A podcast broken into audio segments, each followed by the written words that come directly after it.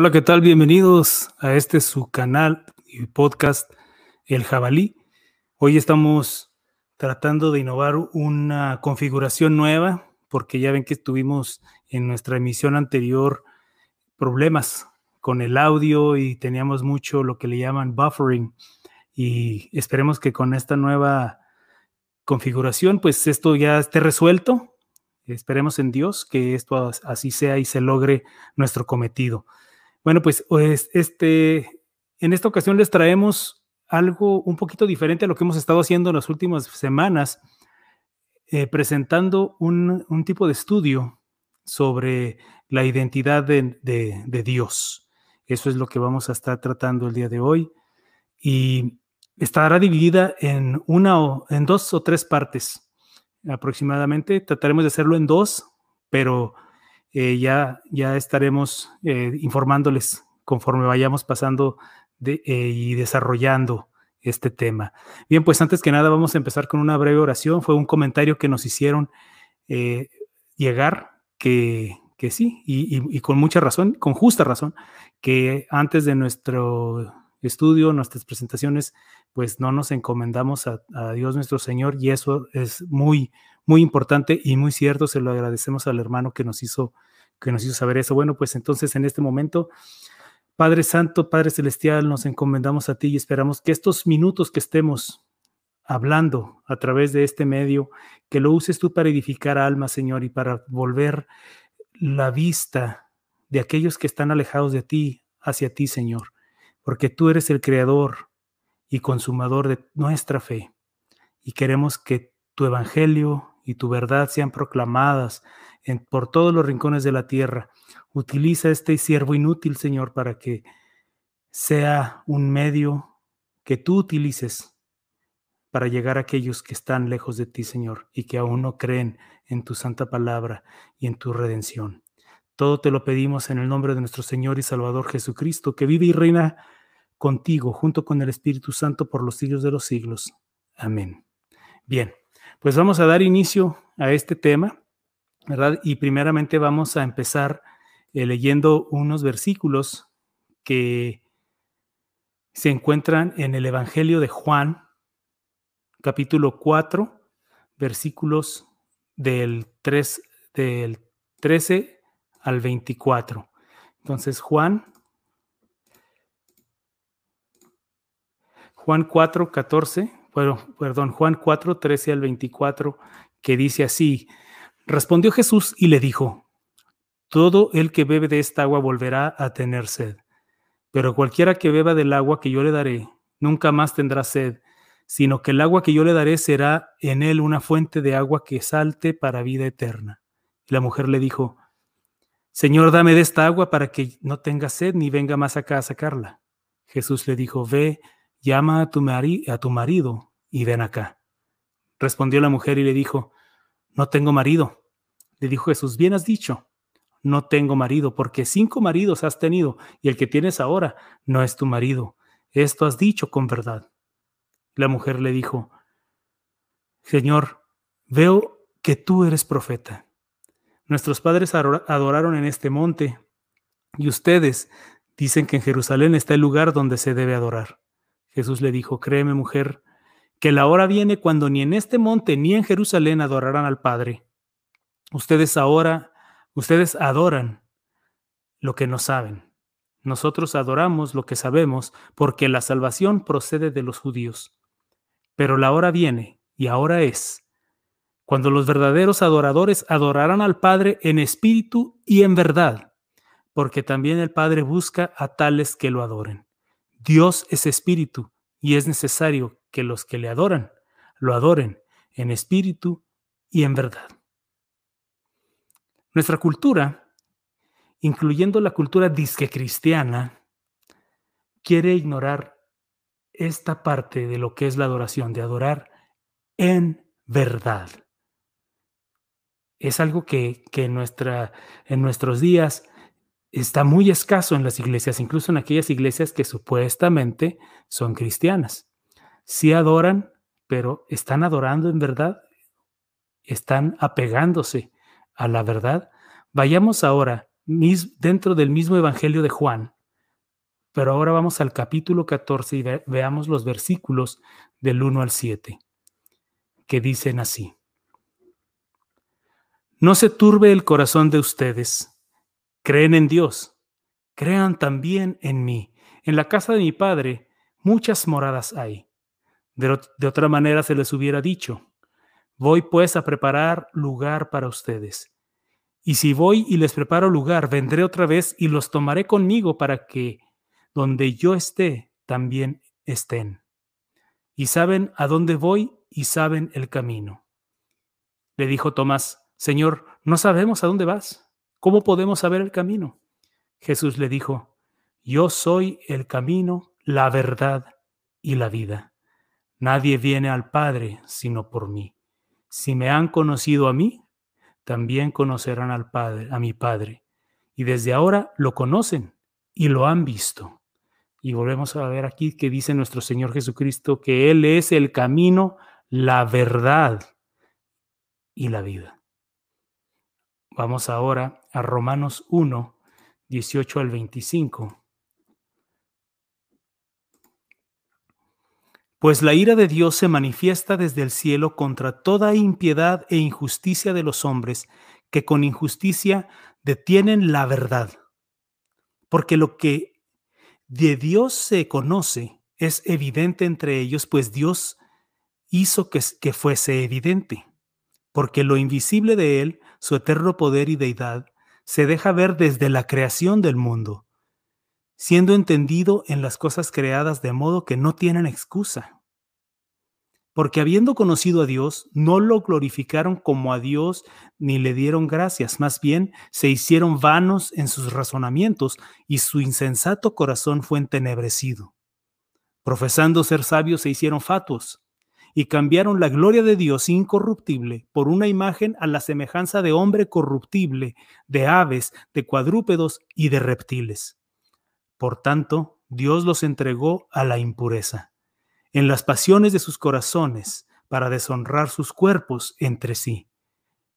Ellos cambiaron la verdad de Dios por la mentira y veneraron y rindieron culto a la creación antes que al Creador, quien es bendito para siempre.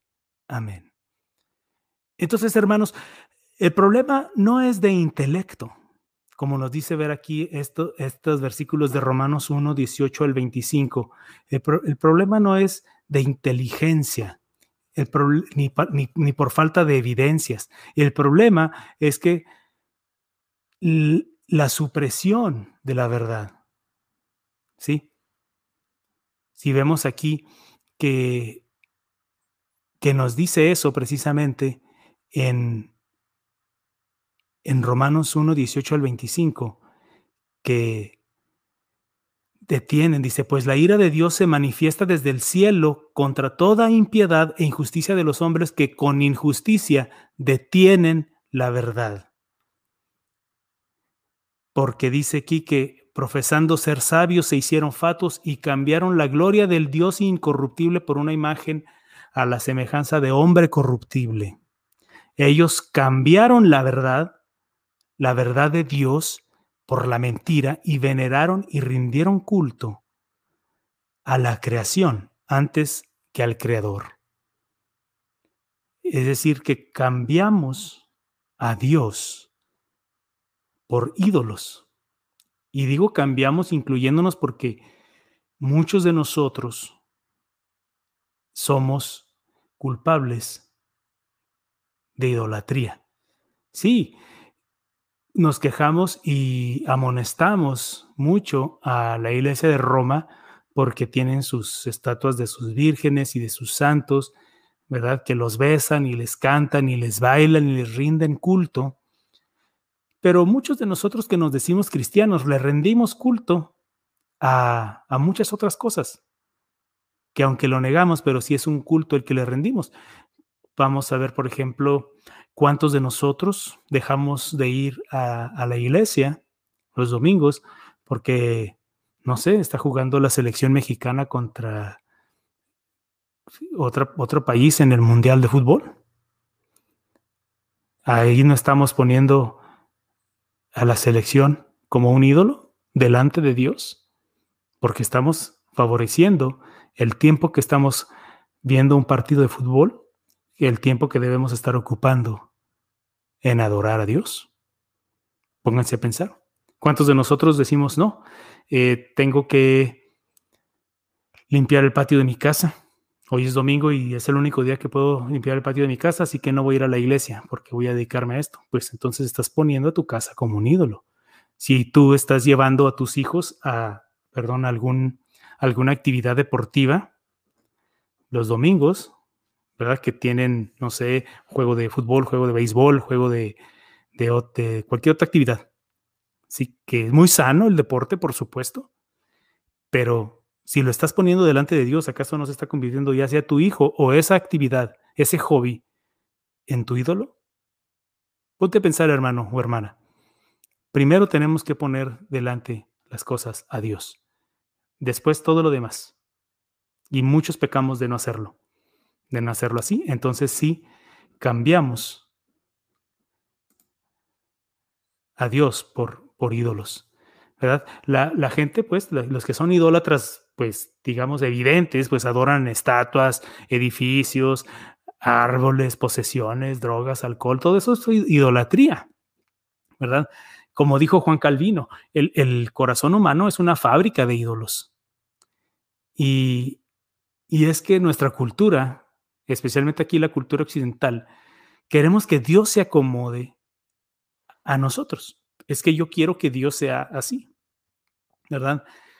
quiero que Dios sea un Dios comprensivo y que sea puro amor. Dios debe comprender que yo estoy dedicándole tiempo a mis hijos. Dios debe comprender que el mundial es cada cuatro años y, y, México no todas las veces está este, jugándose el pase a la siguiente fase del mundial.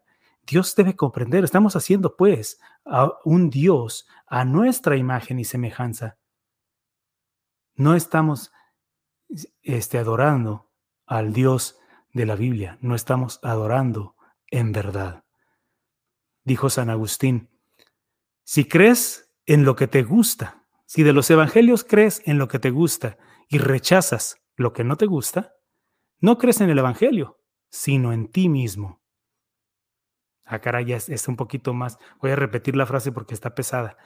Si de los evangelios crees lo que te gusta y rechazas lo que no te gusta, no crees en el Evangelio, sino en ti mismo. Esta es una frase de Agustín de Hipona, uno de los padres de la iglesia. Ahora vamos a leer otro pasaje que es segunda de Corintios 11, 3 al 4, que dice así, pero me temo que así como la serpiente con su astucia engañó a Eva, de alguna manera los pensamientos de ustedes se hayan extraviado de la sencillez y la pureza que deben a Cristo. Porque si alguien viene predicando a otro Jesús, al cual no hemos predicado, o si reciben un espíritu diferente de que no habían recibido, o un evangelio, qué bien lo toleran. Existe una línea divisoria entre el cristianismo y los cultos y los muchos ismos que hay en el mundo. Pero es necesario conocer al Dios de la Biblia en en su verdadera identidad. Y la identidad del Dios de la Biblia, el Dios que se nos ha revelado en las Santas Escrituras, es un Dios trino. Y esto de la Santísima Trinidad es una cuestión esencial del cristianismo. En sí, no te condena, ¿verdad? Es, es una doctrina muy muy complicada la Trinidad. Nadie la podemos comprender al 100%. Nadie. ¿Verdad? Porque eh, es, muy complicado eh, poder decir que en nuestra mente tan, tan pequeña, nuestro conocimiento tan limitado, podemos comprender la grandeza e y la infinitud de infinidad de Dios, ¿no? Dios es infinito, Dios es supremo, Dios es eterno. Nosotros no. Nosotros no podemos imaginarnos la eternidad pasada, cuando no había nada y Él ya estaba ahí y, era, y eran Padre, Hijo y Espíritu Santo. Entonces, no nos condena la ignorancia o la incomprensión de una doctrina como la Trinidad. Pero lo que sí nos condena es la negación de esta doctrina. Si la negamos, entonces sí estamos en aprietos. ¿Verdad? Vamos a ver, porque hay, hay, hay, hay doctrinas esenciales y hay doctrinas secundarias. ¿Verdad? Hay gente, hay, ramas del cristianismo que creen, por ejemplo, en el rapto y hay otras que no. Ahora, ¿me condena no creer en el rapto? Para nada. ¿Me condena creer en el rapto? ¿Que habrá un rapto? Para nada. Ahora, ¿estoy adorando al verdadero Dios? El Dios de la Biblia se ha revelado como un Dios trino, y es a este Dios al que estoy adorando, y es el Dios que estoy glorificando, y es el Dios que reconozco. Si no es así, hay que checar, hay que checar nuestro, nuestra doctrina y, y nuestras bases teológicas, ¿verdad? Y entonces vamos a Segunda de Juan, capítulo 1, versículos del 9 al 11. Y dice así, todo el que se extravía y no permanece en la doctrina de Cristo, no tiene a Dios. El que permanece en la doctrina, éste tiene al Padre y también al Hijo. Si alguien va a ustedes y no lleva esta doctrina, no lo reciban en casa ni le digan bienvenido, porque el que le da la bienvenida participa de sus malas obras. Ah, Sí, aquí el apóstol Juan nos está dando una advertencia muy, muy fuerte, ¿no? Dice aquí que ni siquiera lo recibamos en nuestra casa aquel que no crea que esta doctrina del Padre y del Hijo, doctrina de Cristo, dice el que no permanece, el que, que se extravía y no permanece en la doctrina de Cristo, no tiene a Dios, aunque se llame cristiano y aunque vaya a una iglesia y se congregue donde supuestamente es una denominación cristiana, pero no, no, no permanecen y se extravían de la doctrina de Cristo, no tienen a Dios. Porque dice que el que permanece en la doctrina, éste tiene al Padre y también al Hijo. Volviendo al tema de la Trinidad, la Trinidad se puede aprender, pero no necesariamente comprender. No, no significa, ¿verdad? Aprender es es este, estar consciente de algo, ¿no? Es saber hacer algo. Y para nosotros no tiene que ser, para comprender algo, no necesita ser lógico o, que o tener sentido para nosotros. La Trinidad en sí es, es incomprensible. Yo, por ejemplo, no comprendo lo que es la energía. ¿De dónde proviene la energía? Bueno, del sol. Ok, pero ¿cómo funciona? ¿Cómo trabaja? No la comprendo, pero claro que puedo ver los efectos de esa energía. La energía eléctrica, yo no soy electricista, no he estudiado física, eh, no ingeniería eléctrica, ni, ni mucho menos, pero no necesito saber eso para saber que cuando yo este, enciendo un interruptor, la bombilla de, de mi habitación debe encenderse. No la, no, la entiendo, pero sí comprendo que, que existe. Así también se puede ser una analogía de la Trinidad. No la entiendo. No entiendo cómo Dios es un solo Dios y tres, son tres personas distintas en un solo Dios verdadero. Es un solo Dios trino, Padre, Hijo y Espíritu Santo. ¿Verdad?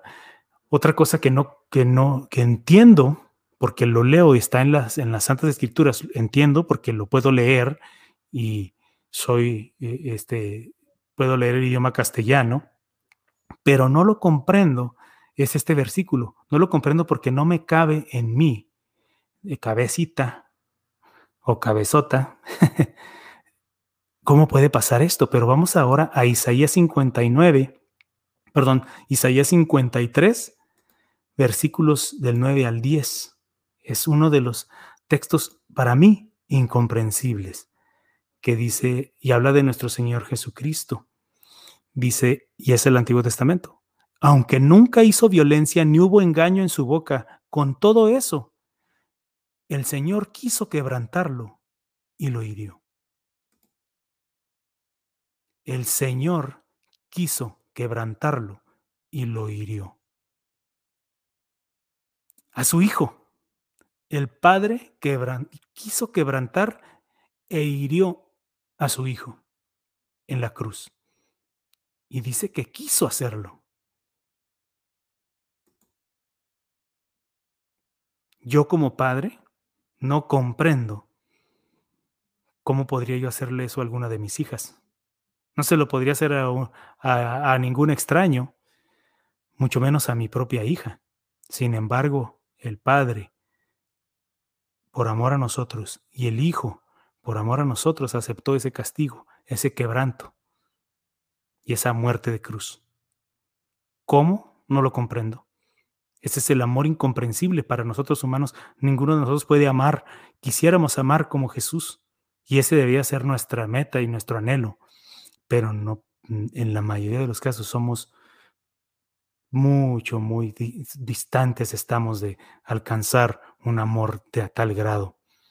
El amor de nuestro Señor Jesucristo. Por nuestros semejantes. ¿Verdad? Aprendo pues que el Padre quebrantó a Jesús para mi salvación. Lo aprendo, pero no lo comprendo. ¿Por qué? Porque yo no tengo esa clase de amor. Yo no amo a mis hermanos y a mis hermanas en Cristo lo suficiente como para dar la vida de alguna de mis hijas por cualquiera de ellos, por cualquiera de ustedes que me están oyendo. Entregar la vida de una de mis hijas por alguno de ustedes, sabiendo que tú eres culpable, que tú eres mentiroso, eres fornicario, eres adúltero, eres blasfemo. Y mi hija que, bueno, no es inocente porque todos somos pecadores, pero, pero Cristo en este caso sí era limpio de todo pecado y aún así Dios lo entregó por nosotros, que somos todo eso, fornicarios, blasfemos, adúlteros, mentirosos, asesinos. Todos, todos lo somos. Entonces, para cerrar, voy a hacerlo con una, una definición del doctor James White, de su libro The Forgotten Trinity, la, la Trinidad olvidada, que dice así, para definir a la Trinidad, dice, dentro del ser que es Dios, existen eternamente tres personas coiguales y coeternas, es decir, el Padre, el Hijo y el Espíritu Santo, eternamente tres personas coiguales y coeternas. Ninguna es superior a otra, ni ninguna fue antes que otra. La Trinidad existe desde la eternidad, desde la eternidad pasada y existe actualmente y existirá por los siglos de los siglos. Esa es la grandeza de la Santísima Trinidad. Ese es el Dios verdadero, es el Dios de la Biblia. Y ya estaremos en nuestra siguiente emisión yéndonos a, a otros, a tres puntos esenciales, tres fundamentos bíblicos que nos explican o tratan de explicar cómo es que existe este, este Dios maravilloso que tenemos este Dios trino. Espero me acompañen en las siguientes emisiones. Y que la paz de Dios, que sobrepasa todo entendimiento, guarde sus corazones y sus pensamientos en Cristo Jesús. Amén. Dios los bendiga.